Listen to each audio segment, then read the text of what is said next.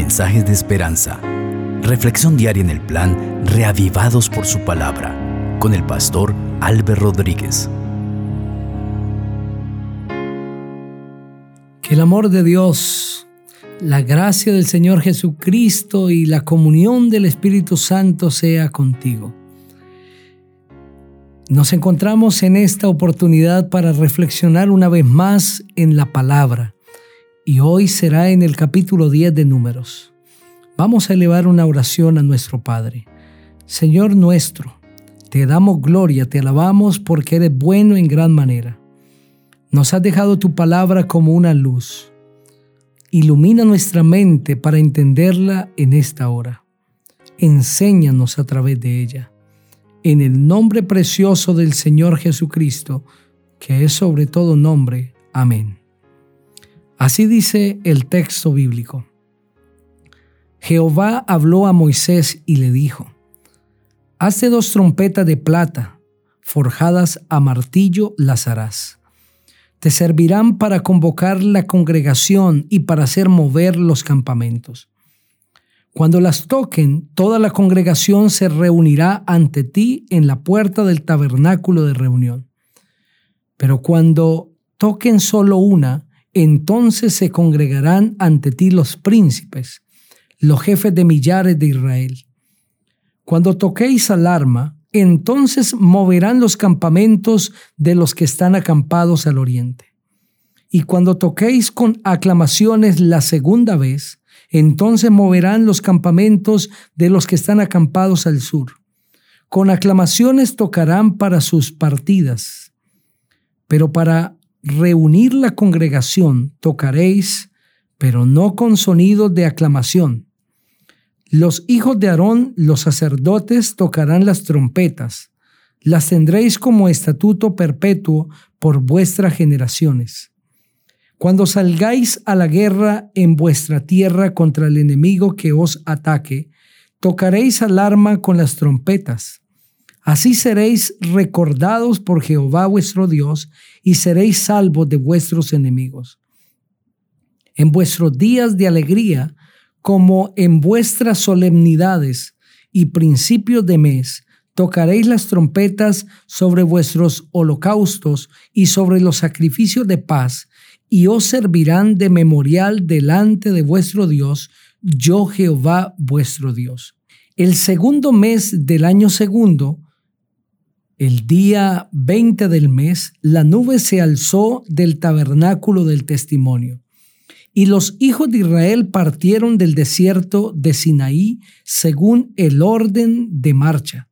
La nube se detuvo en el desierto de Parán. Partieron la primera vez según el mandato que Jehová les había dado por medio de Moisés. La bandera del campamento de los hijos de Judá abrió la marcha según el orden de los ejércitos. Naasón, hijo de Aminadab, estaba sobre el cuerpo de ejército. Sobre el cuerpo de ejército de la tribu de los hijos de Isaacar estaba Natanael, hijo de Suar. Y sobre el cuerpo del ejército de la tribu de los hijos de Zabulón estaba Eliab, hijo de Elón. Después que estaba ya desarmado el tabernáculo, se movieron los hijos de Gersón y los hijos de Merari que lo llevaban. Luego comenzó a marchar la bandera del campamento de Rubén, según el orden de sus ejércitos. Elisur, hijo de Sedeur, estaba sobre su cuerpo de ejército. Sobre el cuerpo de ejército de la tribu de los hijos de Simeón estaba Selumiel, hijo de Suridai y sobre el cuerpo de ejército de la tribu de los hijos de Gad estaba Eliasaf, hijo de Deuel. Luego comenzaron a marchar los coatitas, llevando el santuario. Entre tanto ellos llegaban, los otros acondicionaron el tabernáculo. Después comenzó a marchar la bandera del campamento de los hijos de Efraín, según el orden de sus ejércitos. Elisama, hijo de Amiud, estaba sobre su cuerpo de ejército. Sobre el cuerpo de ejército de la tribu de los hijos de Manasés estaba Gamaliel, hijo de Pedasur. Y sobre el cuerpo de ejército de la tribu de los hijos de Benjamín estaba Abidam, hijo de Gedeoni. Luego comenzó a marchar la bandera del campamento de los hijos de Dan, según el orden de sus ejércitos, a la retaguardia de todos los campamentos. Ayeser, hijo de Amisadai, estaba sobre su cuerpo de ejército. Sobre el cuerpo de ejército de la tribu de los hijos de Aser estaba Pagiel, hijo de Ocrán. Y sobre el cuerpo de ejército de la tribu de los hijos de Neptalí estaba Aira, hijo de Enán. Este era el orden de marcha de los hijos de Israel, repartidos por ejércitos cuando partían. Entonces dijo Moisés a su suegro Obab, hijo de Raguel el Madianita, nosotros partimos para el lugar del cual Jehová ha dicho, yo os lo daré. Ven con nosotros y te trataremos bien, porque Jehová ha prometido el bien a Israel. Él respondió, yo no iré, sino que marcharé a mi tienda y a mi parentela. Moisés insistió, te ruego que no nos dejes, pues tú conoces los lugares donde hemos de acampar en el desierto, y serás como nuestros ojos. Y si vienes con nosotros, cuando tengamos el bien que Jehová nos ha de conceder, lo compartiremos contigo. Así partieron del monte de Jehová para una jornada de tres días. El arca del pacto de Jehová fue delante de ellos los tres días de camino, buscándoles un lugar de descanso. Desde que salieron del campamento, la nube de Jehová iba sobre ellos de día. Cuando el arca se movía, Moisés decía, Levántate Jehová, que sean dispersados tus enemigos y huyan de tu presencia los que te aborrecen. Y cuando ella se detenía, decía, Descansa Jehová entre los millares de millares de Israel. Amén. Qué relato extraordinario presenta este capítulo. En los primeros versículos vemos claramente cómo Dios quiere advertir al pueblo de Israel sobre los acontecimientos, sobre los eventos, sobre los peligros y sobre cuál es su voluntad. Y para eso le dice Moisés que debe hacer dos trompetas de plata, forjadas a martillo, y que esas trompetas van a ser utilizadas para dar indicaciones al pueblo de Israel. Cuando tocaban las dos trompetas, toda la congregación debía reunirse a la puerta del tabernáculo de reunión. Pero cuando solamente se tocaba una trompeta, se debían reunir los príncipes, los jefes de millares de Israel. Cuando las trompetas eran tocadas en alarma, entonces todos los campamentos que estaban acampados al oriente debían moverse. Cuando esas trompetas eran tocadas en aclamación, entonces los campamentos que estaban hacia el lado sur debían moverse. Y cuando las trompetas eran tocadas, pero no con sonido de aclamación, la congregación también se debía reunir. Los encargados de tocar la trompeta eran los hijos de Aarón, los sacerdotes.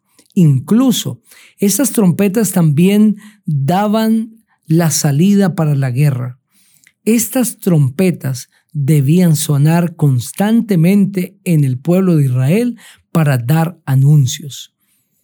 Un instrumento que Dios está usando, un mecanismo para impartir anuncios al pueblo de Israel. No solamente el pueblo debía escuchar el sonido de las trompetas, sino que debía entender el sonido. Debía saber cómo estaban sonando las trompetas y cuál era el mensaje que éstas transmitían. El Señor le indica al pueblo de Israel que esas trompetas han de ser tocadas siempre, deben ser llevadas con ellos. Y el versículo 9 dice, así seréis recordados por Jehová vuestro Dios y seréis salvos de vuestros enemigos, hablando de las trompetas cuando eran tocadas para salir a la guerra. No es que Dios se olvidara del pueblo de Israel, pues los versículos del capítulo anterior, el capítulo 9, a partir del 15, presentan cómo la presencia de Dios estaba con el pueblo y asimismo se presenta en este capítulo 10 a partir del versículo 11. No es que Dios se olvide de su pueblo, pues Él está viviendo con ellos. Entonces, ¿por qué el versículo dice, así seréis recordados por Jehová? En otras palabras, así seréis bendecidos por Jehová. ¿En qué momento serían bendecidos? ¿En qué momento serían aprobados por Jehová? si obedecían a la voz de Dios al tocar la trompeta. La trompeta no solamente era un anuncio entonces, sino también era una muestra de obediencia a las indicaciones que Jehová había dado. Al escuchar la trompeta, el pueblo debía obrar de cierta manera, debía entender el mensaje. De la misma forma, Dios ha dejado hoy anuncios para el mundo que declaran diferentes mensajes.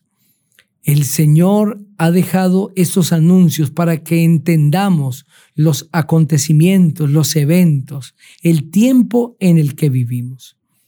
San Mateo el capítulo 24 presenta diferentes señales que Dios ha dejado para su pueblo que al ser entendidas nos llevarán a una comprensión de la realidad que vivimos, del tiempo que estamos viviendo y de lo que le espera a este mundo. San Mateo el capítulo 24 es el sermón profético del monte que Jesús impartió. Y a través de él podemos entender como si fuese el sonido certero de una trompeta las indicaciones dadas por Dios. La palabra de Dios está llena de anuncios, por así decirlo, de sonidos de trompetas que han de hacer mover el corazón de los hijos de Dios. Ahora a partir del versículo 11 se presenta cómo debía marchar el pueblo de Israel cuando el Señor lo indicaba. ¿Cómo lo indicaba Dios? A través de la nube. Cuando ésta se alzaba, el pueblo debía andar, pero cuando ésta se detenía, el pueblo también se debía detener. Qué forma interesante de la dependencia del pueblo de Dios a la dirección que Dios les estaba dando. Es a través de direccionamiento de Dios que el pueblo se mueve y no solamente al ver cómo Dios le dirige, sino en orden. Estos dos elementos son claves en la vida de, de cada persona. Primero, movernos bajo la dirección de Dios. Movernos únicamente siendo llevados al cumplimiento de la voluntad de Dios. Movernos únicamente cuando estamos seguros que el Señor nos está diciendo que lo hagamos. Y en segundo lugar, hacerlo en orden. Dios bendice el orden pero no el desorden. Que hoy te puedas mover seguro de que estás yendo en la dirección que Dios te ha indicado. Y hazlo con orden y el Señor te bendecirá. Elevemos juntos una oración.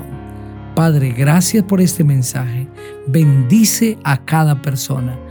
Llénalos de tu espíritu para poder hacer de acuerdo a tu voz y a tu voluntad y hacer siempre en orden en Cristo Jesús. Amén. El Señor sea contigo